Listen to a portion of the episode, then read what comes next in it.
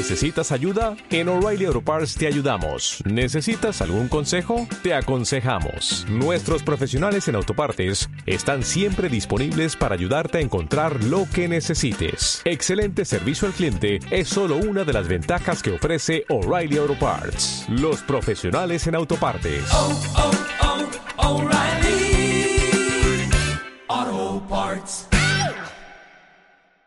Programa 90 de la serie regular, un 117 Legacy, el 13 de la temporada, y hoy ya por fin vamos a poder hablar de ese programa que llevamos trabajando tanto tiempo y que hemos hecho mención alguna que otra vez, que es el de las parejas creativas. Y como siempre está con nosotros eh, Javi, alias o acá también conocido como What Comics en Instagram, que es el alma, es la enciclopedia, es la Wikipedia de Punto a Comics. ¿Qué tal estás? Pues mm, consternado por las cosas que me dices, así de buena mañana y tan bonitas. no estoy acostumbrado a estas cosas. Hombre, es que si grabamos el viernes después de trabajar, pues imagínate mi estado, pero grabar un sábado temprano después de haber dormido eh, poco porque la niña está enferma y, tal, hace que, te vea ahora como, como parte fundamental de, este podcast. Pues es muy bonito. Yo también te veo a ti como parte fundamental, ¿eh? Ah, ¿Para qué ah. quieres que te diga al contrario? ¿Para qué decirnos cosas feas si nos podemos decir cosas bonitas? Efectivamente, sí, sí, se nos da mejor. Oye, que, que yo sabía que habías dormido poco, básicamente porque tengo, eh, del último mensaje que tengo tuyo de, de anoche, es de la una y media de la mañana y el primero que tengo de la mañana es de las nueve. O sea que. Bueno, y he estado a punto, porque cuando me levanté a las cuatro porque la niña estaba chunga, de ponerte que yo ya estoy preparado y tú. Esto lo tuve en la mano y estuve a punto de poner, oye, que yo ya estoy, y te, que ¿dónde andas? ¿Sabes? Pero dije, mira, no hay necesidad porque digo, entonces ya tengo que abrir el ojo más de la cuenta, así me voy a desvelar. Efectivamente. Pero está muy bonito que, oye, que yo creo que el último mensaje de, del día sea para mí y el primero pues también. Esto, esto, hay, que, contarlo. Me ¿eh? encanta que pienses esos, pero ni el último fue para ti ni el primero fue para ti. Bueno, yo, yo quiero pensar, después de las cosas tan bonitas que me dices así de, de repente, digo, pues seguro, seguro que... Mi último... Mi último mensaje fue para el canal de Telegram, para ver cómo estaban los puntos comiqueros, y el primero fue para, para quien me manda. Ah, efectivamente, como, como, tiene que ser. Hay que decir también, hay que justificar, por cierto, que eh, si ah, estamos hablando a la una y media de la mañana y a las nueve de la mañana otra vez, no es para darnos buenas noches y para decirnos, oye, que sueñes con el Caballero Luna y esas cosas, sino... Para decirnos eh, guarrerías. Para decirnos guarrerías, por supuesto. A mí me gustaría, ¿podemos desvelar la conversación que tuvimos a, altas horas de la madrugada? Espera, si quieres, la primero vamos a hablar de lo que hemos leído y ahí lo podemos introducir. Vale, vale, vale. O sea, cuéntame, ¿qué, has, ¿qué has leído, ¿qué has leído esta semana? Oye, pues eh, no he leído mucho, no me ha hundido mucho la semana. Esto me suena. Sí, como, como últimamente. Y, y, además de lo poco que me ha cundido, mm, no ha sido... ¿Qué te ha parecido 100 balas? 100 balas, te cuento que me ha parecido 100 balas. Te cuento mi opinión sobre Brian Nazarelo. No, no. Me he leído, me he leído una cosita que se llama Último fin de semana de enero. Oh, eh, llegas tarde. Sí, ¿verdad? Es verdad. O, pronto, según se mire. Sí, sí, estamos en el último fin de semana de noviembre cuando grabamos pues, esto. Pues sí, es verdad, pues entonces es pronto. Te lo digo, pero lo explico para que la gente que lo lea, lo escuche en futuro, pues entienda el porqué. Sí, a ver si se van a creer que estamos en enero. Pues claro. estamos todavía, estamos todavía en manga corta. Vale.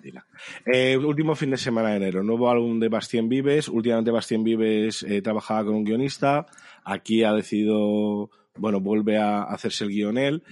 A mí Bastien Vives tiene cosas que me gustan un montón, creo que lo hablamos hace poco de ello. Eh, me encanta Polina, me encanta el gusto del cloro, pero últimamente no me termina de enganchar. Hizo una cosa que se llamaba La Blusa, que no me fue mucho, y ese último fin de semana de enero, aunque las tiene bastante buenas referencias, a mí no me, no me ha entrado. O sea, eso de ah. que, no sé, no, lo veo un poco, o sea, está bien, la historia está bien a mí, y Paulina me encanta, o sea, Paulina, eh, me encanta como dibuja, que a boceta prácticamente, pero el tío, la narración es brutal, parece que se mueven las figuras, es brutal el tío lo que consigue. Ah. En el gusto del cloro, que es básicamente es gente nadando, te juro, tío, que es como un dibujo animado. O sea, ves, ves perfectamente entre viñeta y viñeta, ves cómo la gente está nadando, tío, es acojonante. Y Polina, que es la historia de una bailarina, lo mismo. O sea, el tío aboceta, pero te juro que esas figuras se mueven. Y aquí en el último fin de semana de enero pasa un poquito lo mismo. Ese, ese efecto el tío lo sigue consiguiendo. ¿Qué pasa? Que básicamente es la historia de un señor de mediana edad con bigotón y gafas que llega a un sitio, se obsesiona con una mujer y se la liga simplemente por ser pues un señor maduro con bigotón y gafas. y... Mm, me interesa ese tema. Sí, ¿verdad? Y ya está, o sea, y entonces, o sea, ya está, ¿no? O sea, es que me parece tan facilón. tan, te voy a decir una cosa, tan machistilla, tío. O sea, eh, o sea, ese señor con bigotón y gafas, ¿qué le aporta a la mujer? Que además está casada con un tío que se supone que es guapísimo y que tiene una profesión de puta madre y no se la ve muy infeliz con él. Pues no, pues el amor, se, de repente se lía con el señor con bigotón y gafas. Vaya, vaya. me parece como machistilla, tío. Bueno, lo, puntuarás, ¿no? En... Sí, bueno, creo que ya está enviada la puntuación. Ah, genial, pues le diré al equipo, le diré al equipo a ver si puede salir hoy. y, nada más. Ah, bueno, me he leído también. has visto, has visto, como hay que rascar, hay que rascar. El Daredevil de este mes, que bueno. ¿Qué tal va eso? Bueno, normalito. El tema es que ahora. O sea, ¿qué puntuación le darías? No, me, no sé, ah, creo que no te lo he pasado todavía. Eh, nada, un 6, yo creo. Ah, como Sandman. Luego hablaremos de eso. Ahora, sigue, sigue, sigue. Ahora, ahora tengo que hablar de esto. vale, vale, Ahí te lo he puesto y has entrado. Bien, hombre, bien, hombre, claro que sí. Yo, no, yo está, vamos, está, no, no la rechazo. Vale, vale. Bueno, es especial aniversario, 650 números, y entonces pues hay un rollo flashback ahí con algunos autores míticos de, de Daredevil, que se agradece. Pero a mí esto de que ahora Daredevil eh, tenga un ángel guardián y tal, todavía no sé por dónde van los tiros, pero, pero no me está, no me está convenciendo. Lo que sí me convence, y esto mm, es de esas cosas que vas poquito a poco que dices, no me lo quiero acabar, porque no quiero que, no quiero que se termine, no quiero leerlo tanto.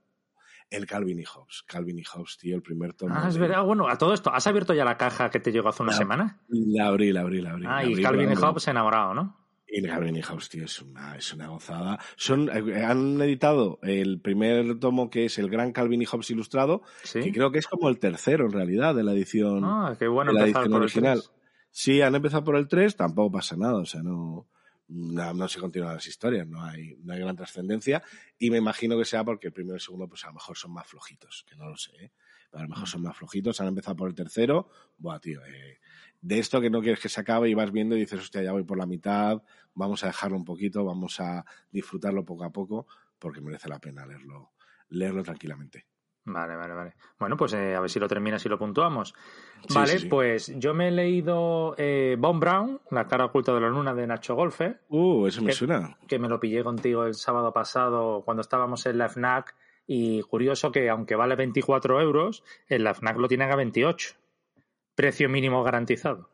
Un buen negocio hacen ahí la FNAC. Cuidado cuando compréis el Bon Brown, que creo que también, Papito decía que en Málaga también en Málaga también. O sea, no sabemos muy bien por qué en todas las FNAC lo ponen a 28. Lo mejor fue cuando se lo dije a la, a la mujer, ¿no? Le digo, oye, mira que está marcado a 28, pero en el cómic pone 24. Dice, eso es que habrá subido la editorial. Sí, claro que sí. Yo le, iba a decir, bueno, es que el, autor que lo entrevistamos antes de ayer me dijo que no, pero me pareció tampoco un poco así y le dije, bueno, ¿y por qué no lo comprobamos? Entró en la página de la editorial y dijo, anda, pues si está 24. Digo, ya ves, qué sorpresa. y pues los cambiaron todos de precio. Pues, pues ahora mismo los cambiamos. Hay que tener cuidadito, que la gente tenga cuidadito con esto, porque si pasa con Bon Brown, te puede pasar con cualquier otro. Claro, sobre todo si compras uno, no porque ves lo que cuesta, pero si te lo que tú decías, si te compras cinco o seis cosas, pues cuatro euros te lo pueden colar. Hmm, y cuatro euros casi media grapa. Sí, bueno, ya te digo, un poquito. es, es, lo que sobra del Heiger. Esos pues, euros. Es una historia que me, me alucina, ¿no? Porque el todo, todo lo de Von Brown es espectacular. Pero a mí hay dos cosas que me, me, gustarían distintas. Una es, el dibujo está muy bien, mm. pero no me gusta para esta historia llama mucho. A mí me parece un contraste, contraste interesante. Y además, bueno, precisamente en el directo que hicimos con Nacho y con Dani, con los autores, pues lo planteamos, ¿no? Era como, oye, joder, qué, curioso. Y, Dani nos contaba que incluso él mismo no se veía claro, para pues, esta historia. Yo fui luego a la página de web de Daniel, estuve mirando las cosas que hace, me, encanta lo que hace, flipé con lo que hace, pero yo no lo habría puesto en Von Brown. ¿Sabes? Yo, no sé, me lo, lo pongo en otro lado. Lo, lo, veo otro estilo o lo que sea, pero bueno. Y luego, la historia está muy bien y está tan bien que digo, joder, ¿por qué no lo han hecho en varios tomos? ¿Por qué no han profundizado más? Mm. Supongo que, obviamente, pues porque un cómic hay que no hay recursos, no hay dinero, es muy difícil y todo eso. Pero habría, me habría molado mucho más esta historia en tres álbumes. ¿Sabe? Algo así que, que, tenemos su etapa principal, están desarrollando toda la etapa nazi bien desarrollada, que veamos que coño, que fue un nazi. Y luego toda la época americana, toda esa hipocresía, que le den la medalla, eh, todo eso, eso me habría, me habría gustado más. De todas maneras, saber qué editorial te lanza tres álbumes de Von Brown, ¿sabes? que, oye, sin saber. Yo espero, yo espero que vendan muchísimo esto, que venda mogollón, pero es verdad que, oye, así a priori, pues es una... Claro, tú imagínate que lo planteas en tres álbumes y el primero no vende. Claro, claro, por eso. Pues, pues te, quedas, ahí con todo colgado. Entonces, por eso lo entiendo y es algo como carta a los reyes. Pero bueno, mm. la verdad que, que, es un cómic que recomiendo y que está, joder, sobre todo por, por ver, entender la figura y está guay. Y luego también eh, tuve viernes de biblioteca, que desde que he descubierto esta biblioteca que está enfrente del Ramón y Cajal, que, que tiene millones de cómics, pero millones, en manga europeo, americano, de todo, libros, o sea, está genial, pues aprovecho, fui para allá y me saqué seis, como puedes sacar seis libros, pues de repente vi los de Tierra 1 de Superman y Batman y me los saqué todo. Yo me había leído los números uno de cada, de hecho, luego los vendí, pero los, los leí, y pero bueno, digo, mira, los saco y los repaso. Y ahí entramos en el debate del inicio del programa. Correcto. Y entramos en la conversación de la una de la mañana en donde yo digo que tú me dijiste, bueno, tú primero me dices que, el, tomo es muy flojo. A mí el de uno, el de Superman concretamente, Superman año 1, yo, yo no le tengo especial cariño. De hecho, fíjate que tengo, hace poco me di cuenta de que tenía solamente el tomo 1 y 2 de cada uno, del Superman y de Batman. Ah. el tomo, el, fui a por el tomo 3 de Batman de Batman Tierra 1 y me encantó, me leí la serie del tirón y bueno, la apuntamos hace poquito en, en, el canal de Instagram y, me parece un tebeazo. Y en cambio me entró una pereza tremenda el releerme Superman 1 y 2 e incluso comprarme el tercero que ya cierra la, la historia porque no tengo buen recuerdo de ella. Pero bueno, pues yo lo vendí. O sea, yo lo había vendido, o sea que entiendo que si lo vendí no tenía buen recuerdo. Pero me puse a leerlo tranquilamente sin mayor pretensión, porque yo decía, todo esto me suena, y la verdad que me iba gustando la historia. Es decir, me gusta todo el principio, me gusta cómo hace las entrevistas de trabajo, me gusta toda la parte del planet. Lo vas viendo y dices, joder, pues es un cómic que me entretiene, es un cómic que está bien. Y ahí está en la conversación en que te dije yo por la noche, pues yo a este cómic le daría un 6, porque mm. yo a un cómic le pido que me entretenga, que, que pase el rato y que, y que, sea, y que esté bien. Y para mí eso es un 6, está bien. Entonces tú me dijiste, ah, pues le das lo mismo que a Sandman. Pero eso es juego sucio, para mí. Porque para mí, Sandman el 1 es un muy buen tomo. Y, no, y aunque no lo he leído el resto de la continuación de Sandman, todo el mundo dice que es una obra maestra y que esto va a ir creciendo. Es decir, el suelo de Sandman está en el 6. Y de ahí para arriba. Tierra 1 he empezado en un 6, pero a lo mejor el 2 es un 4. ¿Sabes? O es un 5, un 3 o un 7, no lo sé, cuando lo lea lo, pondré. Pero que a lo que voy es, Sandman el 1 para mí es un teo difícil de meterte, ¿eh? no, es un teo en el que te puedas meter todo, aunque tienes lo que hablamos, son ocho números y tienes dos historias muy buenas, es un número difícil de meterte, pero vas a crecer. Entonces, aunque tenga la misma puntuación que Sandman, para mí son conceptos distintos. Incluso Sandman con ese dibujo, entiendo que mucha gente lo rechace. Incluyéndote a ti. Bueno, incluyendo lo he leído. Pero eh, es un cómic que no es para todo el mundo, Sandman. Sí, sí, eso sin duda. Entonces entiendo como estas novelas que son, por ejemplo, me, he terminado el libro esta semana de Hamnet, que tiene está mucha fama, está ahora todo el mundo leyéndoselo. Mm. Es un libro muy, eh, muy denso, o sea, la primera parte, eh, uff, se te hace, a mí se me hace pesada, ¿eh? Y yo, bueno, pues me lo iba leyendo poquito a poco porque se me está haciendo pesada. Pero la segunda parte es espectacular. La segunda parte es una maravilla. Pues entiendo que habrá mucha gente que ese libro lo ha debido de dejar en las primeras 200 páginas fácilmente.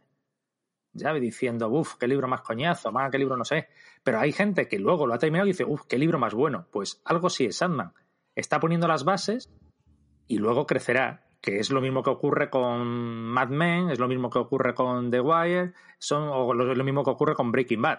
Series que son obras maestras, pero que el principio, su puta madre, hasta que pone todos los mimbres del cesto, ¿sabes? A veces es duro. Bueno, yo te acepto tus alegaciones. Gracias. Totalmente. eh, y saco dos, dos conclusiones. Una, mira, me están entrando ganas de releer Superman Tierra 1 y de ver si efectivamente es, está, pues mi recuerdo es, es peor de- del que creía y a ver si, ter- si la termino. Y oye, pues tengo la trilogía, joder, que es un TVO de Superman que, que a mí me, me encanta Superman. Por cierto, que insisto en un tema, que es que me encanta el formato de Superman Tierra 1 y de Batman Tierra 1, que son historias de 150 páginas. Aquí yo es cuando sí justifico el tomo, tío. Sí, son sí. historias pensadas para tomo, pero Sí, de verdad. O sea, no, no son grapas que luego metes en un tomo, porque la grapa, cuando tú haces una grapa y luego la metes en un tomo, pero te obliga a que cuando tú acabas la grapa tiene que haber un cliffhanger. Claro. Aquí no. Tú aquí tienes 150 páginas para contar tu historia al ritmo que tú quieras. Y a mí eso me encanta y, me, y ojalá, ojalá más historias en formato de, Sí. de, de así, de, oye, te veo de 150 páginas, estoy pensando ahora precisamente Von Brown. Es un TVO de 150 páginas. Me encanta el formato de 150 páginas. Cuenta tu historia como si fuera una novela, al ritmo que tú quieras, Eso es. Y no pienses que cada 20 páginas tienes que meter una historia. Pues- bueno, dicho esto, dime, dime. No, no, que pues eso, pues cuando te releas Superman Tierra 1.1, eh, toda la parte del principio, toda la parte de hasta las ofertas de Dragon, a mí me parece una historia muy agradable de leer, muy, ¿sabes? Muy simpática. O sea, me parece que está bien. Ya me dirás. Pues, pues, pues mira, me la, me la voy a releer. Y otra cosa, eh, muchas expectativas estás poniendo tú en los siguientes números de Sandman, ¿eh? Igual. Ah, es lo que me habéis dicho. Ah, eh, amigo, amigo. No sé, planifico una, una, una posible hostia, sí. Pues no sería la primera. ahí- ahí lo dejo, ahí lo dejo. Muchas expectativas estás poniendo tú. No sería la primera que me dan. Ya, ya. Bueno, el tema, yo te digo que, a ver, si no te gusta el primero, No, no, el primero sí me gusta. vale, vale. Bueno, sí, ya, El pero primero que... le da un 6. Si no me hubiera gustado, le hubiera puesto un 4. A ver, es verdad. Si, si está aprobado es que me gusta. Sí, sí, sí. O sea, que, que es verdad que lo, lo mejor está por llegar, pero que, pero que lo mejor es un poco más de lo mismo, ¿eh? Bueno, vamos a verlo. Pues yo La- lo diré. Te lo digo, te lo digo Por para tener nuestras, nuestras expectativas, nuestras expectativas, eh, contenerlas un poco. Claro, por eso cuando estaba en, eh, la Madrid con mi papá de Pesta, eh, me- me- la mujer me puso por delante de la tienda eh, la edición de 150 euros con los tochales y con todo. Y yo que me conozco y que ya he comprado grandes cagadas, dije, me voy a comprar la Pocket, porque si esto me gusta muchísimo, siempre podré vender la Pocket y comprarme la de 150 euros. Mm. Pero si no, con la Pocket voy servido. Y me compré el 0 y el 1, el 0 todavía no me lo he leído, y, y estoy ya ahora me estoy buscando el 2, tranquilamente. Ya este mes que viene me compraré, me compraré el 2. De todas maneras, también me compré eh, La Corte de los Millonarios el otro día, ¿Qué es eso? que creo que se llama La Corte de los Millonarios, que no me acuerdo. Es europeo de... Espera, te digo de quién es. Eh, aquí está. Es, que lo comp- es eh, eh, La Corte... de- no me acuerdo de los autores. Es un tochal de yermo de 38 euros. No, no se llama La Corte de los La Millonarios. corte de los milagros. La corte de los milagros, eso, de los milagros. Siempre, no sé por qué digo. Eh, que me recomendaron y dije, venga, pues me lo pillo. Y, y está bien, lo que pasa que voy por, voy por, es que es un tochal inmenso, ¿eh? Voy todavía por el primer, la primera parte. Pero bueno, ya lo, a ver si lo consigo terminar porque me metí con la novela esta que me la quería quitar. Me he metido ayer con el Superman que me apetecía. Pues a ver si este fin de puedo terminarme la Corte de los Milagros, que si no se me, se me atasca. Y me pillé también el de Torgal el 8, Ah, verdad. que lo tengo ahí pendiente. O sea, que tengo, o sea, tengo los tomos de la biblioteca, tengo un montón de cosas por leer. Sí, sí, oye, me parece mentira. Tú siempre tienes- parece que lo tienes todo, todo leído. Sí, sí, sí, pero es que lo de la biblioteca, la verdad que, joder, me, me ha, me ha gustado el concepto de llegar, estás allí, estoy mirando horas y horas, tal, y, y voy cogiendo. Pues oye, está, está fenomenal. Pues yo quería también con esto explicar a la gente un poco por qué nos decimos tú y yo a la una y pico, a la una y media de la mañana. que estamos a la una y media de la mañana. Pues hablando de, comparando Superman y Sandman. Esa es nuestra vida. Esa es nuestra vida. Así que nada. Pero bueno, hoy por fin, después de esta pequeña intro, de, esta temporada estamos haciendo unas intros un poco más largas, por fin vamos a entrar en este programa de parejas creativas que ahora vamos a, a contar. Así que venga, ¿tú ya estás preparado? Sí, sí, sí, total. Bueno, venga, empezamos.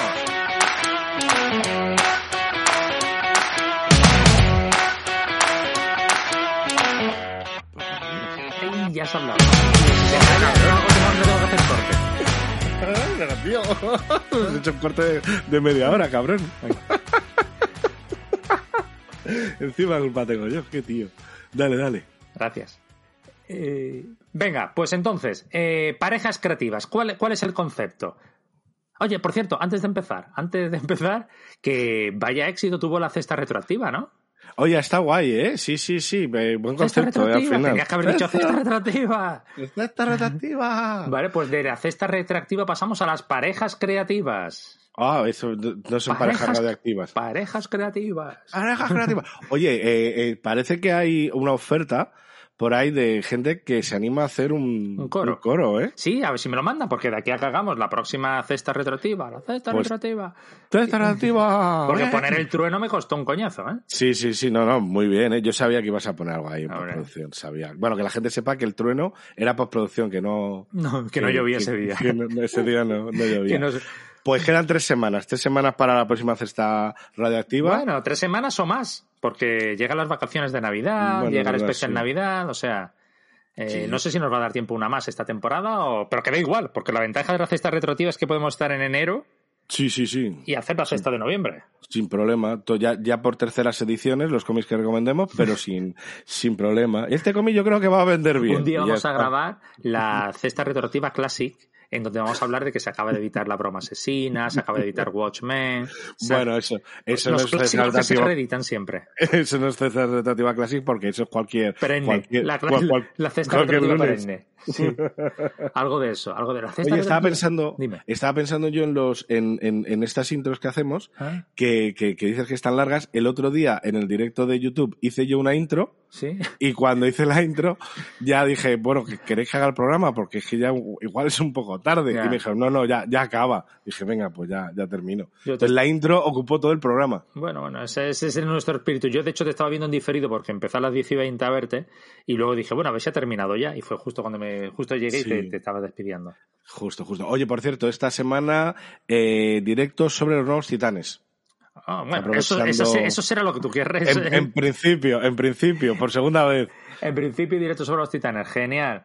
Que se prepare cualquier otro tema. Sí, efectivamente. Así que, oye, venga, que aquí ya habíamos empezado y no quiero hacer Sí, más sí. montaje. ¿De qué va parejas creativas? Bueno, por lo que eh, hemos hecho un listado de nuestra pareja de guionista y dibujante, nuestras parejas favoritas, las, las que Ah. más nos gustan, las que más esperamos, y hablar un poquito de, de los cómics que han hecho, que han hecho juntos. En principio, hemos buscado eh, parejas que hayan hecho más de una serie. Claro. Es decir, que, que tengan, ah, que, que no sean, pues, no sé, lo de, pues que solo hayan hecho un cómic. Por eso vamos a hacer una mención especial. Esa mención especial, que bueno, yo creo que la, la intercalaremos a mitad de- del listado. Sí. Eh, pero siempre estamos buscando parejas que nos gusten, que, que nos motiven, que digas, joder, mira, se han vuelto a juntar fulanito y menganito. ah, Pues, fulanito y menganito. Fulanito y menganito. o sea, eh, tenemos delante 20 ejemplos y tienes que usar fulanito y menganito. Bueno, para no hacer spoiler. Ah, vale, sí. vale. Entonces se han vuelto a juntar fulanito y menganito, como yo, como yo, no me voy a comprar este cómic si a mí estos dos me encantan cuando, cuando se juntan. Y además es que, fíjate que, que, que, que es, que es una cosa muy curiosa, que hay, que hay autores que cuando, cuando trabajan con un, con un guionista, trabaja con un dibujante, hacen verdaderas maravillas y ese mismo guionista con cualquier otro dibujante es la purria, la purria. Y ten- vamos, y tenemos más de un ejemplo, más de un ejemplo en esta, en este listado. Vale. Venga, pues oye, voy a empezar, si no recuerdo mal, por Chris Claremont y John Byrne. Toma ya. Empezamos Sí, fuerte, sí. ¿eh? O sea, Marvel Team Up, Star-Lord, eh, la Patrulla X y la JLA. ¿JLA? Ya, bueno. ¿Qué hicieron en Sí, JLA? nada, bueno, en JLA hicieron simplemente un- unos números cuando, a ver, eh, Claremont y Virne, aquí lo que tenemos, es verdad que es una de esas parejas que, que dices, oye, pues solamente tienen un título, ¿no? Sí. También vaya título. Pa- para, que mí, es- para mí la patrulla, claro. Claro, claro, es verdad que, oye, aquí, hay, aquí hemos hecho un poquito de trampa. En principio es Claremont y Virne, oye, pues es la Patrulla X. Lo otro que hicieron, pues es anterior, es antes de que se hicieran famosos, no es lo mismo, ¿no? Hemos hecho, luego, luego hay alguna otra trampita también, pero bueno. Bueno, que- pero que, Eh, que- no, si no hacemos eh, trampas nosotros en nuestro eh, propio solitario. Efectivamente. Así que hacemos las reglas, hacemos las trampas. Eso es. Aquí, Claremont y Virne antes habían hecho pues unos cuantos numeritos de Marvel Team Up, que es aquella colección de los años 70 en la cual Spider-Man se encontraba con personajes, eh, bueno, con personajes Sí. diferentes de- del universo Marvel. Hicieron un número que está muy chulo, eh, que está fenomenal, que de Star-Lord. Star-Lord, el, el Star-Lord de los Guardianes de la Galaxia, que ahora Sí. mismo pues está tan metido en el universo DC, digo en el universo DC, en el universo Marvel, bueno, pues hace años eh, eh, Star-Lord no era un personaje, eh, era un personaje editado por Marvel, pero para nada estaba en el universo Marvel. Era un personaje que editaban, que estaba por ahí en el espacio y, y poco más. Y no es hasta, hasta que llegan Carlos Pacheco y Rafa Marín en la serie Inhumanos que lo meten dentro de la, de la cronología Marvel, del universo Marvel tradicional. Oye, El tío, pues simplemente estaba por ahí. Entonces hay uno de los de esos números, en un especial que hicieron de Star-Lord muy chulo, que además es exactamente el mismo equipo creativo que luego lo petaría en, en, en la Patrulla X, ¿no? Que Ah. son Chris Claremont, John Byrne y Terry Austin en las cintas. hostia. Así que, que bueno. Eh, ah, luego, por supuesto, tenemos los, su etapa maravillosa en, en la Patrulla X. Que, Pero tampoco tanto- duró tanto. O sea, la que duró fue la No. de Chris Claremont, porque ya, Sí, ya sí, sí. hablamos cuando hicimos el programa aquel de John Byrne, ya hablamos de su tendencia a enfadarse con todo el mundo, de esa que, que- le ocurría pues con todo el mundo prácticamente. Entonces, bueno, o sea, la etapa larga, larga, larga es la de Chris Claremont. Pero bueno, es verdad que estos dos estuvieron 30, 40, ¿cuánto número? O sea, ¿cuánto tiempo estuvieron? Sí, no, estuvieron, sí, por lo menos tres o cuatro años, tres, tres años fáciles estuvieron juntos. Y, y, y además es que se, se compenetraban, o sea, de verdad que era una pareja creativa, era un equipo creativo de verdad, porque Viernes se metía en los argumentos, en el guion, el tío se metía En en, todo. en todo. Así acabaron, claro, Claro. así acabaron. Y luego ya muchos años después, muchos, muchos años después, estamos hablando del año 2004, si no me equivoco, hicieron una historia para la JLA, para la Liga de la Justicia que eh, no tiene mayor, o sea, que no es reseñable, vamos, ya, ya eran cuando los dos estaban totalmente en horas bajas, posiblemente el último trabajo para DC de, de ambos y no, no es reseñable, simplemente, bueno, pues fue como, han vuelto, han vuelto, ya, pero han, Ah. han vuelto cuando ya a nadie les interesaba que volvieran, ¿no? Es como cuando hicieron la película, una película juntos Schwarzenegger y Stallone, Claro. Que hicieron una película juntos cuando ya a nadie les importaba Stallone y, y Schwarzenegger. Venga, oye, pues vamos a la siguiente porque si vamos a ir a este ritmo podemos estar aquí más de, medi- más de 10 minutos. Bueno, pues nada, pues estamos. A ver, oye, a esta pareja tengo que reconocerte que eh, hay una parte de ellos que yo no he leído, pero bueno. Eh, Mark Wolfman y Josh Pérez, pues han Mm. hecho Nuevos Titanes, que yo no he leído, eh, Oh. Crisis en Tierras Infinitas, Historias del Universo DC. Sí. Nuevos Titanes, eh, vamos, de hecho se va a editar ahora de nuevo, ¿no? En Sí, sí, sí, de-. Precisamente el crowdfunding y va a haber edición de ECC. Precisamente de eso intentaremos hablar el próximo ¿Te lo has comprado? directo. Eh, no, y no, no, y, y en el directo explico por qué. Explicaré Ah, por qué si, si- Eh, tendré que ver el Ah. directo. Ah, amigo mío, claro que sí. Esto, es- esto se llama transmedia, ¿no? Eh, bueno, se llama, pues que no te da la gana decirlo. También es verdad, también es verdad. Lo mismo. Bueno, lo estaban petando Mark Wolfman y George Pérez, dos fichajes además de Marvel, cuando DC ya a finales de los 70, primeros de los 80, reconoce que Marvel está comiendo la tostada por todos los lados y que lo está petando y que, y oye, que las cosas no van tan bien, y lo que empiezan a hacer es fichar, hacer fichajes de, de autores de Marvel. Eh, muchos, ¿no? Len Wayne, Denis O'Neill, bueno, varios. Y entre ellos, por supuesto, pues Mark Wallman y George Pérez, que lo que hacen es una especie de, bueno, de intentar retomar ese estilo que tienen los X-Men de Claremont, y- o de Claremont y Byrne concretamente, bueno, pues hacerlo y con unos personajes que estaban ya más que amortizados, que eran los jóvenes titanes, titanes, bueno, pues le, hacen una serie que son los nuevos jóvenes titanes, aquí titulada Los nuevos titanes, y, y, lo peta. La verdad es que es que lo peta. ¿Y qué pasa? Pues como lo están petando precisamente, pues les dicen, oye, pues queremos reformar un poquito esto del universo DC, que no hay Dios que lo entienda, esto del universo, no, del multiverso, esto no hay Dios que lo entienda, esto es un carajal, eh, ayudándonos a, solucionar esto. Y hacen esa maravilla, esa obra maestra, esa pasada de TVO que se llama Crisis en Tierras Infinitas, ah. que intenta arreglarlo todo. Así que ahí tenemos pues el segundo trabajo de estos dos, de estos dos pedazos de artistas, ¿no? Y a colación de Crisis en Tierras Infinitas, para explicar un poco cómo queda el universo, aquí sí, universo DC, tras las crisis en tierras infinitas, pues hacen una historia que además está recientemente reeditada por ECC en una muy buena edición, que es Historia del universo DC, en la cual, pues oye, te explican cómo queda establecido el nuevo universo DC resultante de las crisis en tierras infinitas. Yo este cómic lo recomiendo, no es un cómic en realidad, son ilustraciones y, bueno, ilustraciones y contexto. El texto va diciéndote, pues te va explicando la historia de cada personaje que sale por ahí de una forma muy somera. O sea, que no la gente no espere fichas espesísimas de personajes, sino, oye, pues de repente en 1940 aparece no sé quién que era el enmascarado tal que se enfrentaba contra el mal contra su villano no sé quién. Eh, el texto, pues bueno, puede ser más o menos interesante, pero George Pérez, las ilustraciones de George Pérez son una joya. Sí, totalmente, totalmente. Joya, joya, joya. Así que yo recomiendo la, tener este cómic porque es disfrutar de una preciosa obra de George Pérez. Sí. Oye, la siguiente, joder, esta es muy, muy buena. Dennis O'Neill y Neil Adams. Sí, sí, sí, vamos, seguimos aquí con clasicazos. ¿eh? luego, luego iremos ya a los más modernitos. Sí, bueno, el siguiente ya es más modernito, el siguiente ya hemos pegado un salto. Aquí Green Lantern, Green Arrow, Batman, Superman, Superman contra Muhammad Ali, qué clásico. Sí, sí, sí. sí. Eso sí. Pues a mí ese de Superman contra Muhammad Ali lo leí hace poco y no ha envejecido bien, ¿eh? Bueno, posiblemente, pero está, pero ni la Adams dibuja que te quiere morir. Sí, eso sí. Eso sí, eso sí. Que cuando esta gente, cuánto, bueno, aparte de esta serie, ¿cuánto tiempo han estado juntos?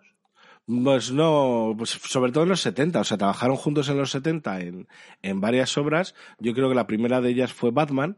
Eh, además es un Batman que, el Batman un poco en, en aquella época, que es primeros de los años 70, eh, la gente tiene la idea del Batman de la serie de televisión. De ese, del Batman de na, na, na, na, na, na, na. Batman. Tal cual, ese era Batman, ¿no? Y todavía Batman estaba, el contrato que había con Bob Kane era que Bob Kane tenía el control de la serie y Bob Kane pues hacía sus, bueno, hacía, hacía, pedía a sus negros que hicieran lo que él le, lo que él le apetecía, que era bastante humorístico todo. Así que en un momento dado, pues aparecen Dennis O'Neill, también otro tío venido de, de, Marvel, y Neil Adams. Neil Adams empieza a dibujar pues fantasía pura y dura, eh, o sea, fantasía, con unos escorzos, una, vamos, Neil Adams era un dibujante acojonante. Y, y entonces empiezan a hacer un, Batman más realista. El Batman, pues el Batman que conocemos ahora viene de, viene de ahí, ¿no? Sobre todo con sagas como la de Ras al Ghul, ¿no? Que ahí crearon un personaje como, un villano como Ras al Ghul que lo petó muchísimo. Entonces es un Batman de repente, pues ya pegado a, a la realidad, el Batman que, que nosotros conocimos, ¿no? Y, y, más o menos el Batman que sigue siendo ahora. De ahí se van a, a, una saga, unos cuantos números, fueron unos cuantos números de Green Lantern, Green Arrow. Y estos son durante la colección de Green Lantern. Green Arrow no tenía colección, entonces decidieron unirlos.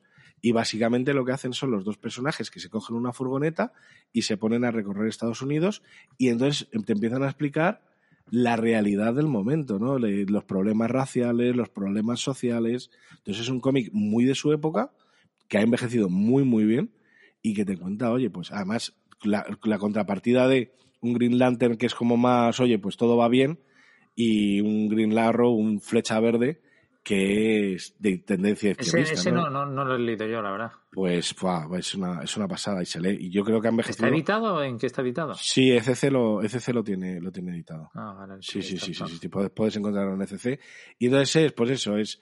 Eh, Green Arrow es, es un izquierdoso, que de hecho creo que es comunista, incluso se llega a reconocer como comunista. Y, y, bueno, en aquella época, ¿no? Encima. Entonces es un cómic como muy moderno y muy moderno sobre todo para la época. Y es, bueno, pues los dos recorriendo Estados Unidos hablan de religión, hablan de, de segregación está muy guay. La verdad es que es, es un cómic que, que marcó una época, un cómic muy importante. Oh. Y, y por último el de Superman contra Muhammad Ali, que a mí me parece muy divertido, que vienen, básicamente es que vienen los alienígenas Mm. y les dicen tenéis que pelear entre vosotros y Superman sin poderes. Bueno, básicamente Y- es que querían hacer un cómic de Muhammad contra Superman y se inventaron eso. Sí, sí, sí. Y no, bueno, ¿y, pues, ¿y- y qué hacemos para que se enfrenten? Pues mete extraterrestres. Claro, ¿Por qué pues, no? está. Pues eso, está, o sea, está muy chulo y, joder, mola la- el dibujo, pero yo lo, se editó hace, no sé, dos, tres años, se reeditó y, y lo estuve releyendo y, bah, o sea, ha- no ha envejecido bien siendo lo que es. Oye, Sí, sí. vamos a pasar a una de las que para mí es de mis parejas favoritas, ¿sabes? Porque todas las anteriores están bien, pero son más clásicas y ahí esta es una pareja actual, que es la de Brubaker y Phillips. Esto sí te reconozco yo que lo que sacan lo pillo, vamos, e- ese mismo día. Yo aquí, si te parece, yo te voy a proponer que, que vayamos rápido con Brubaker y Phillips, sobre todo por dedicarles, yo creo, un programa, Sí. un sí. programa especial para ellos. Sí. Además, te- también te iba a decir, precisamente, yo creo que tú eres más fan de Brubaker y Phillips que yo. A lo mejor si tú te preparas ahí el guion y Esto es cuando, no, cuando uno no quiere que haya programa. O sea, que no quieres que hablemos de ellos. ¿Qué te han hecho? que no, te lo digo en serio, que no, quiero no, que en serio te lo digo. ¿Por qué no quieres que haya programa? En serio te lo digo yo. O sea, qué cabrón, ¿no? ¿Qué te han hecho? No, pero digo, eh, digo, joder, ya con tu experiencia con el de Pixar, pues digo, pues ya. Pues te diré que está casi ya, ¿eh? No, pues si, si ya lo sé. Si ya lo sé. Con pues es que- suerte, mira lo que lo te que digo, mira lo que te voy a decir. Con suerte da tiempo esta temporada. Ah, sí, hostia. Sí, digo, yo sí. pensaba, digo, O sea- con lo perfeccionista que él es, digo, joder, digo, con lo perfeccionista que él es, buah, pues va, va a ser, Pues- va a ser Pues tremendo. mira, si no da tiempo esta temporada es por un problema de fechas. Seguro, claro que sí. Hombre, Pero- teniendo en cuenta que estamos a, a últimos de noviembre, pues por Claro, problema de fechas pero está- estoy ahí avanzando, tío, y... O sea, ya sé cómo enfocarlo, que para mí lo difícil es cómo enfocarlo, ¿Cómo empezar, no? Eso es. saber cómo empezar. cómo empezar. Pero una vez que ya sé, pues ya va todo, va todo de... Ah, pues eso está guay. Lo bueno es que el pedazo de guion que te tienes que estar haciendo, con suerte lo podemos publicar y todo como hace Street Marvel. Pues no te extrañe, no te El extrañe. guion, Sí. el Pixar, el guion. Por fin, por fin. Sí, sí, sí, no, no, pues mira, no, no está mal tirada esa, ¿eh? No Ah, está- ¿visto? Mira, pues está claro que en cuanto hagamos el directo en Akira, allí podemos llevar el guion de Pixar y ahí ya podemos leer los primeros bocetos de Brubaker y Phillips. Ah, mira, oye, oye qué guay. Todo, todo, todo creo que puede cuadrar en una misma, en una misma mañana. y esto, y, y, y esto antes de final de año. Perfectamente. Sí, sí. Bueno, sí. final ya no porque está Akira con la obra. Ah, bueno, verdad. Bueno, culpa de Akira. Pues- es que la culpa es del calendario, la culpa de Akira. Esto es Hombre, todo mal. Hombre, pero ah, tú no has visto el documento, ¿no te lo he llegado a compartir? No, no, no, no lo he visto. Pues a ver si luego, a ver si luego te lo comparto a la cara y A ver, si- a ver si me acuerdo, ¿no? sí, luego te comparto a la cara. Vale, venga. Esto está ya guay. Bueno, pues oye, lo que sí podemos decir de Brubaker y Phillips es que tienes la serie esta de Criminal eh, y tienes ahora la de Reckless, que están ahí relacionadas, eh, tal, y la verdad que está muy bien, muy bien. Y de hecho Criminal es muy buena y Reckless me está pareciendo una maravilla. Y luego encima tienes historias sueltas como las de Pulp, las de, bueno, Feidad suelta cuando es un tochal, de- más de, igual que la de Pulp había otras que son esas historias cortitas que, que, que te sacan en tomo, como tipo lo de Superman Tierra 1, que son historias para tomo perfectamente, que están fenomenal. Y la- si acaso la más floja para mí sería la de Kill or Be Killed, fíjate. Pero Sí. no, sí, está, sí, pero, pero, pero claro, aquí flojo es un 7. Eh, ¿Qué son tres tomos? Kill or Be Killed? Eh, te lo miro, lo tengo aquí. Por ahí, ¿no? Eh, cuatro. Cuatro tomos. ¿Y ya ha acabado? ¿Esas ya la han cerrado? Sí, claro. Ah, vale, vale. Sí, sí, sí, se ya acabó hace tiempo. Sí, sí, sí. Pero bueno, por eso. Pues sí, oye, me parece muy buena idea hacer un especial sobre Brubaker y Phillips. Venga, pues esa a ver si eh, pues cuando sea, pero vamos, que yo creo que va a ser buen programa. Un ese. guiño que me gusta mucho en Reckless, el protagonista, que es el de Criminal, es este Reckless, no me acuerdo cómo se llama, pero se apellida Reckless, eh, es como Robert Redford eh, de, de joven, como Robert Redford en una película que se llama Brubaker. Ah, mira. Eh, a mí me hace, la verdad que tiene, está muy bien. O sea, Reckless es una serie muy, muy, muy recomendada, muy buena. Mm, Vale. Mira. Oye, y luego ven la tele en televisores Philips. Eh, ¿has visto? Está bien, está bien. Oye, pasamos a la siguiente, que también son dos de mis autores favoritos y uno de mis dibujantes favoritos, que es Jeff Jones y Gary Frank. Aquí tenemos Action Comics, Superman Origen Secreto, Batman Tierra 1, Shazam, Doomsday Clock, Heiger, Jack Jar Joe. No es mucha calidad, ¿no? Bueno, bueno, bueno. No hay mucha. Bueno, es que venimos de Brubaker Phillips. Sí, ya, eso sí, es verdad, es verdad. Ahí tienes razón.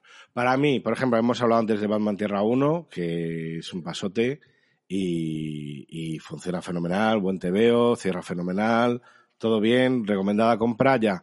A mí sus Action Comics, que fueron básicamente dos sagas, una con la Legión de Superhéroes y otra con, con Brainiac, la de la de la Legión de Superhéroes me parece maravillosa. Es uno de mis tebeos favoritos de Superman. Me encanta esa historia. Me, me flipa. Y es verdad que la de Brainiac también me gusta mucho, pero el problema que tiene es que abre una puerta a una saga posterior que fue larguísima. Entonces, como que no cierra tan bien como la otra. Pero es, para mí es una de mis mejores, mis, mis etapas favoritas de Superman. Esos, cuando Geoff Jones entró justo después de Crisis Infinita, estamos hablando de año más o menos 2007, 2008, cuando Geoff Jones entró en, Superman, para mí es de, mis etapas favoritas del personaje. Luego Doomsday Clock, el reloj de, del juicio final. Ahí me sorprendieron, ¿eh? eh no era nada fácil lo que hicieron. Es que era, o sea, era como, vamos a hacer una secuela de Watchmen. No hace falta ni se os ocurra. Y entonces de repente dicen, vale, pero es que lo hemos hecho bien. Y dices, qué cabrones. Sí, sí, por eso haced, una mierda. que podamos criticar. Que podamos criticar, pero de repente dicen, vamos a hacer segura Watchmen, ni se os ocurra, y de repente hacen eso y dicen, joder, cabrones, que, que buen veo, que habéis hecho un TV de puta madre. ¿Has dicho dos veces los mismo párrafo. ¿Sí? es que estoy en el, he saltado en el guion. Sí, pues te digo. Has dicho, vamos a hacer una secuela de Watchmen, no se os ocurra, que buen veo. Y luego dice, y has vuelto, o sea, por si no, por si, te retrocedan pues dos minutos y lo escucho, porque has dicho lo, lo mismo, exactamente lo mismo. Sí, sí, con las mismas pues, palabras, pero otra entonación. Bueno, pues eso, es, eso significa que soy un tío coherente, ¿no? Sí, que, que, no cambias de criterio en 10 segundos. No cambias de criterio en 10 segundos. Oye, Superman Origen Secreto, yo aquí no me, no me gusta tanto, es un, origen que bueno, fue el de un Superman muy concreto que tuvo muy poca vida, que es el Superman entre Crisis Infinita y Flashpoint y los nuevos 52. A mí es un Superman, o sea, el Superman, gustándome mucho esta etapa, eh, ese origen, bueno, pues es un origen de un Superman muy concreto que tuvo muy poquita vigencia. Claro, estaba yo mirando ahora cuántos años tienes Gary Frank, porque Gary Frank en Hulk han podido pasar 20 años. Y más. Y más. Más, más, Y, casi, y casi 30, ¿eh? Claro, pero digo yo, pero este tío cuántos años tiene que tener? Y claro, nació en el 69. Ah, pues entonces en Hulk era muy joven. Eso es lo que estaba mirando, que en Hulk tenía veintitantos.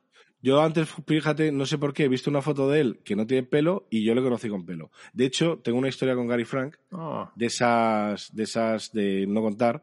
Oh, esas son las buenas. Sí, esas las buenas. Estábamos en un, no era un salón del cómic, pero era una cosa muy guay, unas jornadas universitarias que montaban pues unos chavales, unos chavales que ahora pues están cerca de los 50 o, bueno, se, se, acercan peligrosamente.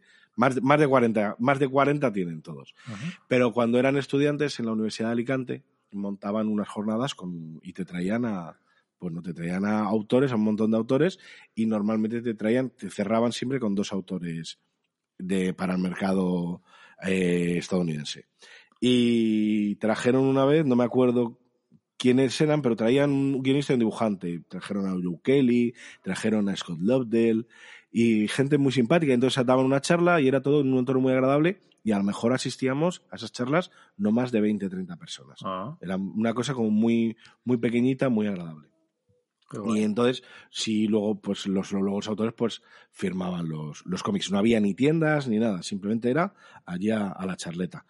Y a Gary Frank me acuerdo que le hice una foto, todavía no, no, era, no había cámaras digitales, todavía era una cámara de, de carrete.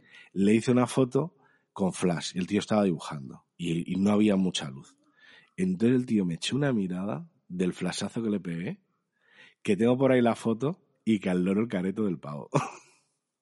Ah, qué bueno. O sea, tremenda. Tengo una foto de Gary Frank cabreado que vale millones. Esa pues sí, pues a ver si la podemos usar en algún momento. Sí, sí, sí, sí. La tengo que buscar porque hace tiempo que no la veo. Pero vamos, Oye, pobrecillo, vaya cara que me echó de, pero tronco, me has echado todo el flash encima. La de eh, Junkyard Joe, ¿esa cuál es? Esa no me suena. Esa creo que ha salido el primer número. Está igual que Ah, Heiger. vale, vale, es que de repente Claro. digo, no me suena de nada. Sí, la, igual que Geiger, que, que tú- ¿Qué- bueno, tú te tú lo leyendo- digas? Pues, pues es Heiger. Heiger, bueno, pues Heiger, yo creo que sí, venga, Heiger, igual que Domesday Clock y que Action Comics. Bueno, sí, eh, Heiger, eh, eh, ¿qué te está pareciendo a ti al final? Totalmente prescindible. Regu, ¿no? Sí, re- Bueno, o sea, pues- lleva tres números y yo estoy por bajarme ya. Nada, pues a ver, a ver qué haces al final. Young Jar Joe, eh, creo que es también, igual que Heiger, eh, es- están editándola en Image y todas las anteriores eran en, en, en DC y estas ya son en Image y creo que ha salido solo el primer número. Pues vale, vale, vale. Oye, no entiendo muy bien por qué, pero ahora hacemos una vuelta atrás en el tiempo a Stan Lee y Jack Kirby. O sea, ¿por, Por- por qué no hemos empezado por aquí? Que era Por- lo que yo pensaba. Porque por, mezclar un poco. Ah, vale, vale, vale, va- vale, vale, vale. Son parejas retroactivas. Vale, vale. Pareja, parejas rotativas. Claro, claro, totalmente. Bueno, ¿qué, qué, qué decir, no? De Lee. ¿Qué decir? ¿Qué decir? Cuatro Fantásticos, Hulk, Thor, Iron Man, Capitán América, Vengadores, X-Men, bla, bla, bla. Todo, Todo, todo, todo. Marvel, o sea, Jack Kirby, excepto el Doctor Extraño y, y Spider-Man, pues Sí. básicamente, eh, pues todo, todo lo que empezaban en Marvel, pues empezaban con aquí- Lee Kirby. Se puede, la gente que tenga más interés, escuchar aquellos podcasts que hicimos años A sobre la bronca entre Stan Lee y Jack Kirby. Sí, hablábamos ahí, pues oye, ¿quién, es el creador de verdad? Pues eres Stan Lee, era Jack Kirby, eran los dos de verdad, Claro. era uno más que el otro. Bueno, ahí hablamos con teatrillo, acuérdate.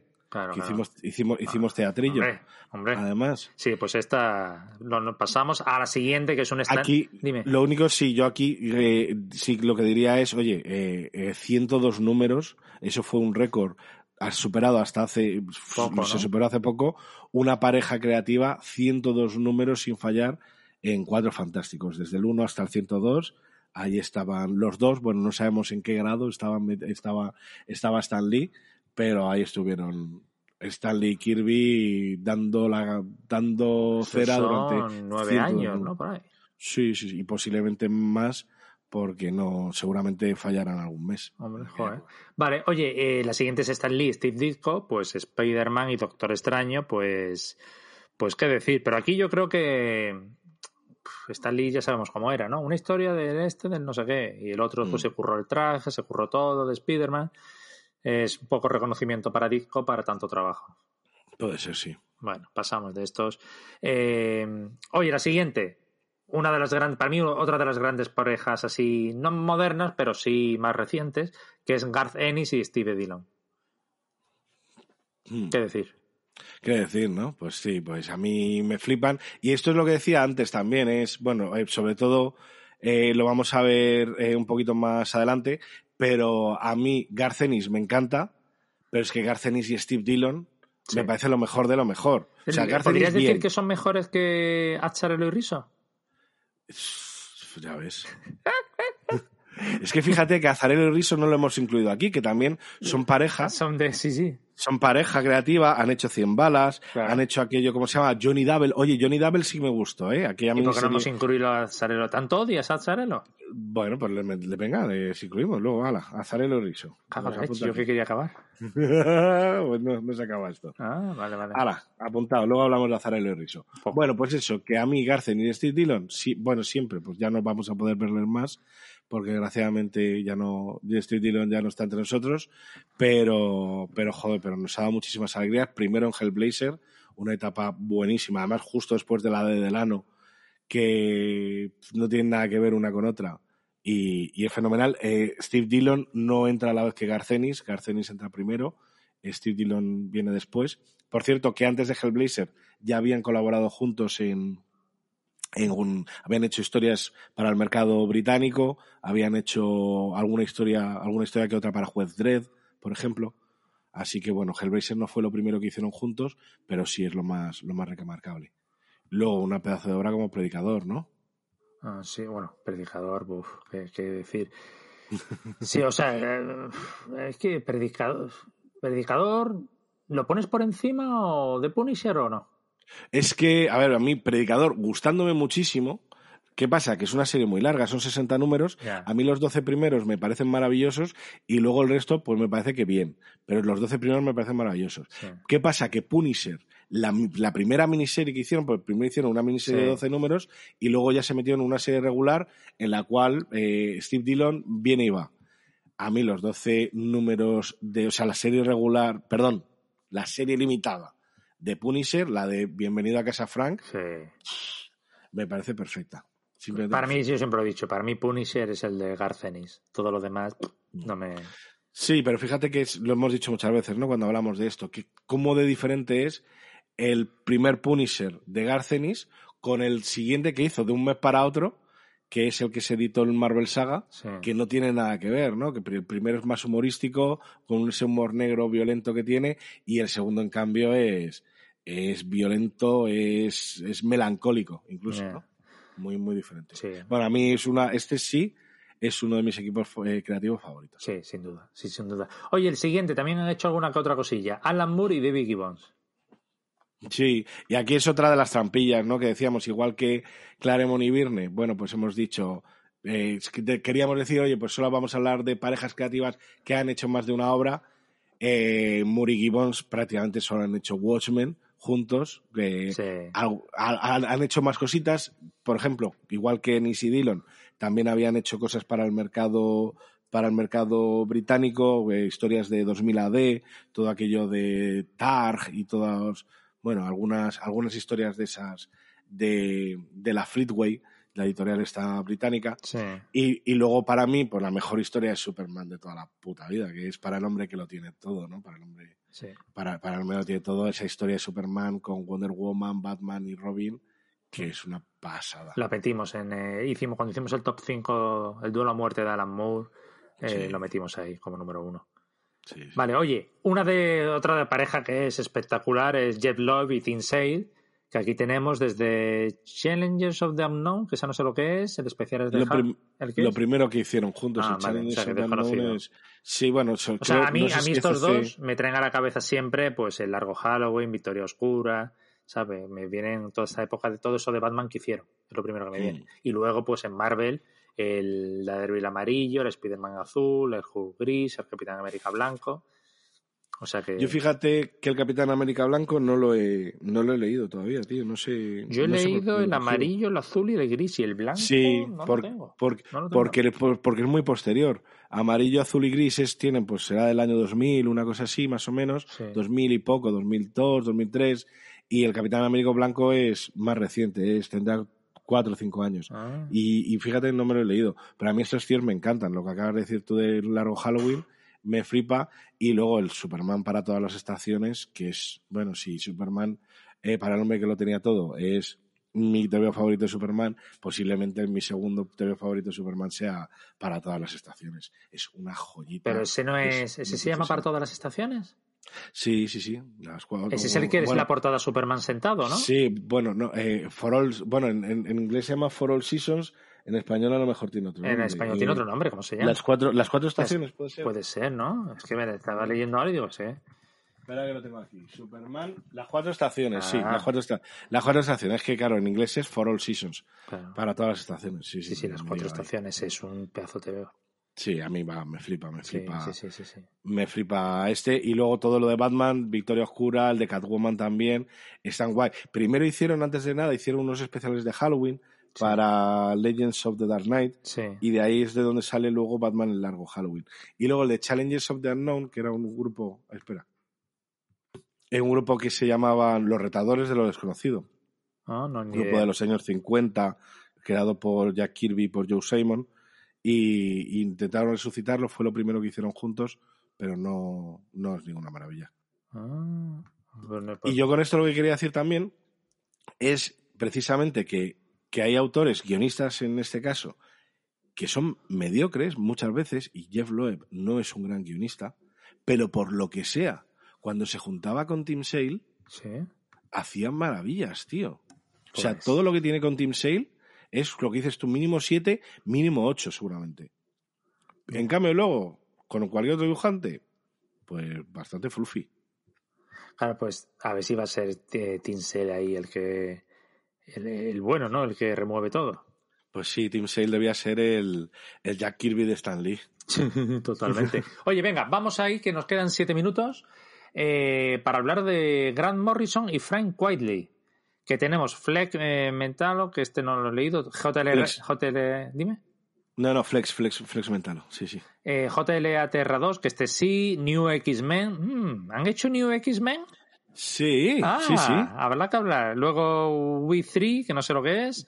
All Star Superman, que sí lo hemos comentado alguna vez. Batman y Robin, que sí lo hemos comentado. Y lo del multiverso, que sí hemos pasado. Mm. Mogollón de ellos. Sí, oye, pues vaya picos de calidad, ¿no? Buah, tío, estos cada vez que se juntan Hacen te la cosas, o, puede ser muy bueno o puede ser una mierda.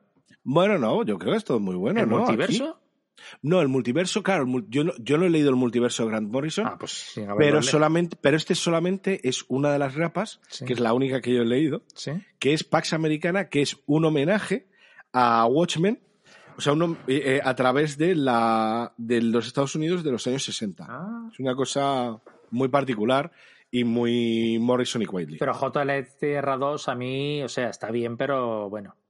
A mí me, sí me gusta ese JLA Tierra 2, Sí, que es cuando se enfrentan ahí. No sé, yo creo, bueno, sí, no sé, sí, puede ser, bueno, O sea, no New. X-Men le doy un 8, 7, 8. Hombre, claro, claro, claro. Y Withry es una pasada. Withry No leído. consigue, lo- pues en Withry, Frank Wiley consigue lo mismo que hablábamos antes que hace Bastien Vives en sus cómics, que es que parezca que se mueven. Eh, Withry es la historia de un conejo, un gato y un perro Hostia. a los que eh, tratan con, bueno, le- les ponen como un cerebro electrónico, no recuerdo bien, hacen experimentos con ellos y entonces huyen. Eh, es, es sobre todo un ejercicio de estilo de Frank Whiteley en el cual pues mm, consigue que los personajes salgan de la viñeta. Ah, Y es, bueno. es una historia muy cortita. Muy, Está muy edi- cortita. editado por Black Label, además, en FC. Sí, sí, era, originalmente era una historia de vértigo. Y los dibujos son, son espectaculares. Y luego Flex Mentalo, que es el primero que has mencionado, es un cómic de. es un personaje que sale originalmente de la, de la etapa de la patrulla condenada, de la Doom Patrol, Sí. de Grant Morrison, y eh, fue lo primero que hicieron juntos. Y es una cosa pues muy, muy rara, muy, muy morrisoniana. Pero, pero se adapta muy bien, igual que en esos primeros números de Batman y Robin, que, que es cuando Robin, perdón, cuando Nightwing se convierte en Batman, cuando Dick Grayson se convierte en Batman, y Robin es cuan- las primeras, las primeras páginas de, de Damian Wayne como Robin. Y son, son fenomenales, y esos tres primeros números dibujados por Wiley son una maravilla. Y luego del All Star Superman, pues qué decir. Joder. Sí, All Star es bueno. La verdad que sí, ahí sí. ¿eh? Ahí estaba yo pensándolo ahora. El All Star Superman. Yo te estaba pensando en la edición que yo tengo ahí. ¿Cuántas ediciones han salido? Vamos, yo No, yo, pues sí, sí, sí. ¿Lo hablamos otro día en los Pocket? Creo que sí. Sí, ¿no? Sí ha salido también hasta en Pocket. Joder. Creo que sí, sí, sí, está en Pocket, sí. Sí, pues oye, la verdad que estas parejas que hemos repasado, a falta de Acharelo y Riso, que lo hemos añadido así a tal, pero que bueno, que es lo que tú dices, que tiene lo de 100 balas, que empiezan bien y acaban mal, y tienes el Johnny Double, ese yo tengo creo que es el primero, y a mí no me terminó de convencer. A mí, por lo que sea, yo me lo leí hace tiempo. Johnny Double solo hay una, solo hay una miniserie, ¿eh? solo son cuatro números. Sí, sí, O sea, pero tengo el tengas- primero. Sí, pero si tienes el primero será todo. No, yo, yo O, no puedo... o lo tienes en grapa. No, lo, lo puedo tener en prestigio. No, tiene que, o en tomo, o en tomo de norma puede ser que lo tengas. Sí, en tomo de norma lo tengo yo. Pues es, pues es toda, ¿eh? Ahí tienes toda la serie. Sí, pues me sonaba que era un prestigio. No, sí, pero es- era cuando ya norma en vez de hacer dos números por tomo te metían, te metían cuatro. Vale. Y Pues a mí es, a mí sí me, a mí sí me gustó en su momento. ¿eh? Igual ahora la releo y con la, con la, con la manía que le cogió a Zarelo, pues ya no me gusta. Ah, Pero bueno, igual que, igual que hicieron 100 balas y la historia esa, pues hicieron, si no recuerdo mal, otra cosa que se llama Spaceman, que, que no he leído. Y luego otra cosa que se llama Moonshine, que tampoco he leído. Ah, Moonshine sí lo he leído yo. Ah, sí, ¿qué tal? Pues no está mal, ¿eh? De hecho está puntuado ¿Ah, sí? en Instagram, sí, sí, sí. Ah, sí. No, no, Ah, la dejé de comprar al final, pero de Moonshine tengo yo los dos primeros.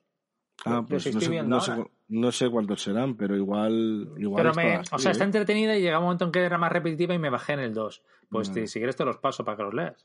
Pues mira, pues igual está bien. Mira, te cuento que en principio Monsanto iba a ser una, una serie de 12 números y que luego decidieron más adelante hacer, convertirla en serie regular. O Mm. sea, posiblemente si tienes ahí los 12 primeros números, tengas, tengas eh, la, pues lo, lo que era prim- primariamente la, la serie, ¿no? Pues sí. Aunque ya, ya llevan, llevan ya más de 20 28 números. Y luego de Azarelo Rizo sí me gusta, ¡eh! Eh, me gusta algo, me gusta algo.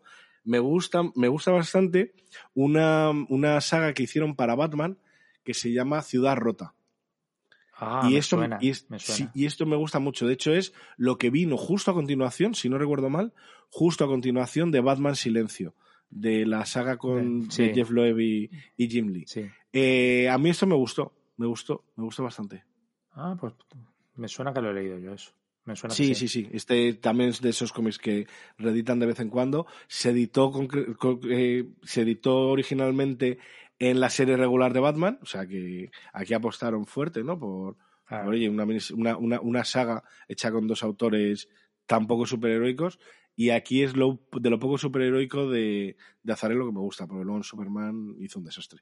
Qué guay. Oye, venga, vamos a hacer una mención especial a Bendis y Mark Bagley, que son los dos autores que rompieron el récord. Podríamos haber hecho un quiz antes, eh, ¿sabe? Cuando dijimos qué pareja, podríamos haber dicho qué pareja ha roto el récord de Stan Lee y Jack Kirby. Ah, sí, pues sí. Pues no lo podríamos haber hecho. Pues el récord lo tienen Brian Bendis y Mark Bagley, que en Ultimate Spider-Man estuvieron 111 números seguidos. Sí, sí, sí, sin fallar, ¿eh? O sea, Joder. eso tiene muchísimo mérito. A mí esa serie, que fíjate que de esa serie, de- cuando hablamos de Ultimate Spider-Man, todo el mundo te habla de Miles Morales y tal, pero esa serie con Peter Parker a mí me encantaba. Sí, Era de las sí, series que yo me acuerdo que iba, pues hace mogollón de años, a Akira a pillármela y, y en el coche de vuelta a casa en los semáforos me lo iba leyendo, tío. Toma ya. O sea, me encantaba esa serie. Niños, no hagáis esto en casa. No. Bueno, ni en el coche. en el coche. Y yo lo tenía los, en los números eh, de grapa y me gustó tanto, tanto, tanto que empecé a pillármelo en los tomos grandes americanos que me encantaban. Y me lo Mm. pillé todo en- por, por, por tenerlo todo igual. Y la verdad que está muy bien. Una serie muy recomendada. Mucho, mucho, mucho. Y Bagley, oye, pues Bagley no es el Cumple, mejor de los dibujantes. cumple muy bien. Efectivamente, justo. Es lo que hablábamos Y, a lo mejor antes de Von Brown. Aquí Bagley es que encaja y cumple. Tal cual. ¿Sabes? Sí, sí, sí. Así Sí, que- sí. Y ya está. Y luego, oye, una mención que no sé por qué no está en el listado de Busiek y Pacheco. ¿No han hecho muchas cosas o no los consideras como una pareja? Mm, pero, Fíjate que el otro día, no sé cuándo hablábamos, eh, precisamente de que, que Busiek en. eh, No me acuerdo dónde hablábamos. No sé si fue en el directo o fue, o fue tú y yo en, en otra. En, en otro podcast. Que mientras que estuvieron Busiek y Pacheco en Superman es una gozada de serie, Sí. y en el momento en el que se va Pacheco, es un horror. O sea, un horror. Que es otra vez lo que decíamos de Jeff Loeb y Tim Sale y de otros autores que cuando están junto a un dibujante, que, por ejemplo, que, que hemos dicho antes, no hemos mencionado, eh, Claremont y Virne hacían los argumentos juntos. Sabemos perfectamente, porque lo hemos leído, que Busiek y Pacheco también trabajaban juntos en Arrowsmith, por ejemplo, el argumento es de los dos, ¿no? Sí. Oye, pues, pues precisamente Busiek, le, o sea, perdón, Pacheco hacía a Busiek un guionista muy bueno. Cuando Pacheco no estaba, el Busiek ya de, de más reciente, pues no, no era ninguna maravilla. O sea, que aquí Pacheco hacía grande a, a Busiek y sí, sí, tendríamos que haberlo mencionado, desde luego. Sí, y luego hay muchas parejas que nos dejamos en el tintero, tipo Jin Lee, Brandon Choi. ¡Oh! Se, se te ha olvidado ahí. ¡Ay! Brandon Choi. ¿Qué será de Brandon Choi? ¿Alguien sabe algo de Brandon Choi? Seguimos buscándolo, ¿eh? El Jin Lee, no te escapas. No, no, no. Eh, mira, vamos a hacer un especial en el cual vamos a hablar de Pixar, vamos a hablar de Philips y Brubaker. Y todo lo vamos a presentado hacer, por Brandon Choi. efectivamente, lo vamos a hacer en Akira Sí. y presentado por Brandon Choi y esto antes de que acabe el año. Pues mira, no descartes nada, no descartes Pues nada. no, no, no digamos qué año. Oye, vamos a cortar ya, que esto nos queda muy largo, ¿eh? Venga. Que una semana más que cumplimos. Estamos esta temporada, estamos impresionantes. Estamos a tope. Más, de 800, más de 820 suscriptores. O sea, es que estoy flipando cómo las estadísticas están subiendo. Y más de 820 suscriptores. Que empezamos la temporada con 760, creo que era, 750. Y ahí estamos subiendo, haciendo programas. El otro día miré el ranking y dentro de la sección en la que estamos, que es arte y cultura, creo que es, ya estamos en el top 100 de podcast. ¿Arte y cultura nosotros? Sí, ya ves. Es que oh, ¿dónde está la gente de cómic? Nos hemos venido un poco arriba, ¿no? Bueno, era eso, no sé qué otra sección, o filosofía. Ah, bueno, pues sí, o videojuegos. O videojuegos. ¿no? no, no, pero estamos ya en el, que siempre estábamos nosotros en el 180, tal, pues ya estamos en el top 100. Nada, pues oye, sí, bueno, es fenomenal, joder, pues de aquí al estrellato estamos a nada. Pues eso, por eso, tío, que, que, nada, pues oye, muchas gracias a todos, suscribiros y parece que no terminamos, dime. Sí, no, no, no terminamos. Yo voy a pedir a la gente que nos diga de todas las parejas creativas que hemos dicho o de alguna que no hayamos dicho, que nos dejen en comentarios cuál es su favorita. Que, que nos lo digan, que de todas estas, cuál es la que más os mola, la que sabéis que si hay un TVO de fulanito y de menganito, que ese TVO no lo pasáis, aunque, aunque sea malo, ese se va a casa con vosotros sí o sí. Ah, bueno, bueno. Pues a ver, oye, como estamos últimamente que en el podcast hay mogollón de comentarios, buena idea. Venga, pues por si a ver si la gente nos comenta sus parejas favoritas. Pues hasta la semana que viene. Hasta la semana que viene. Que ya estaremos en diciembre y ya estamos afrontando la recta final de la temporada, así que prepararos, que vienen sorpresitas. Ah, sí, pues también son sorpresas para mí, ¿eh? Bueno, es Pixar, que está ahí a punto. ¡Ay! ¡Qué gana, qué gana! No me lo creo, no me lo creo, qué gana. Hasta la semana que viene. Hasta la semana que viene.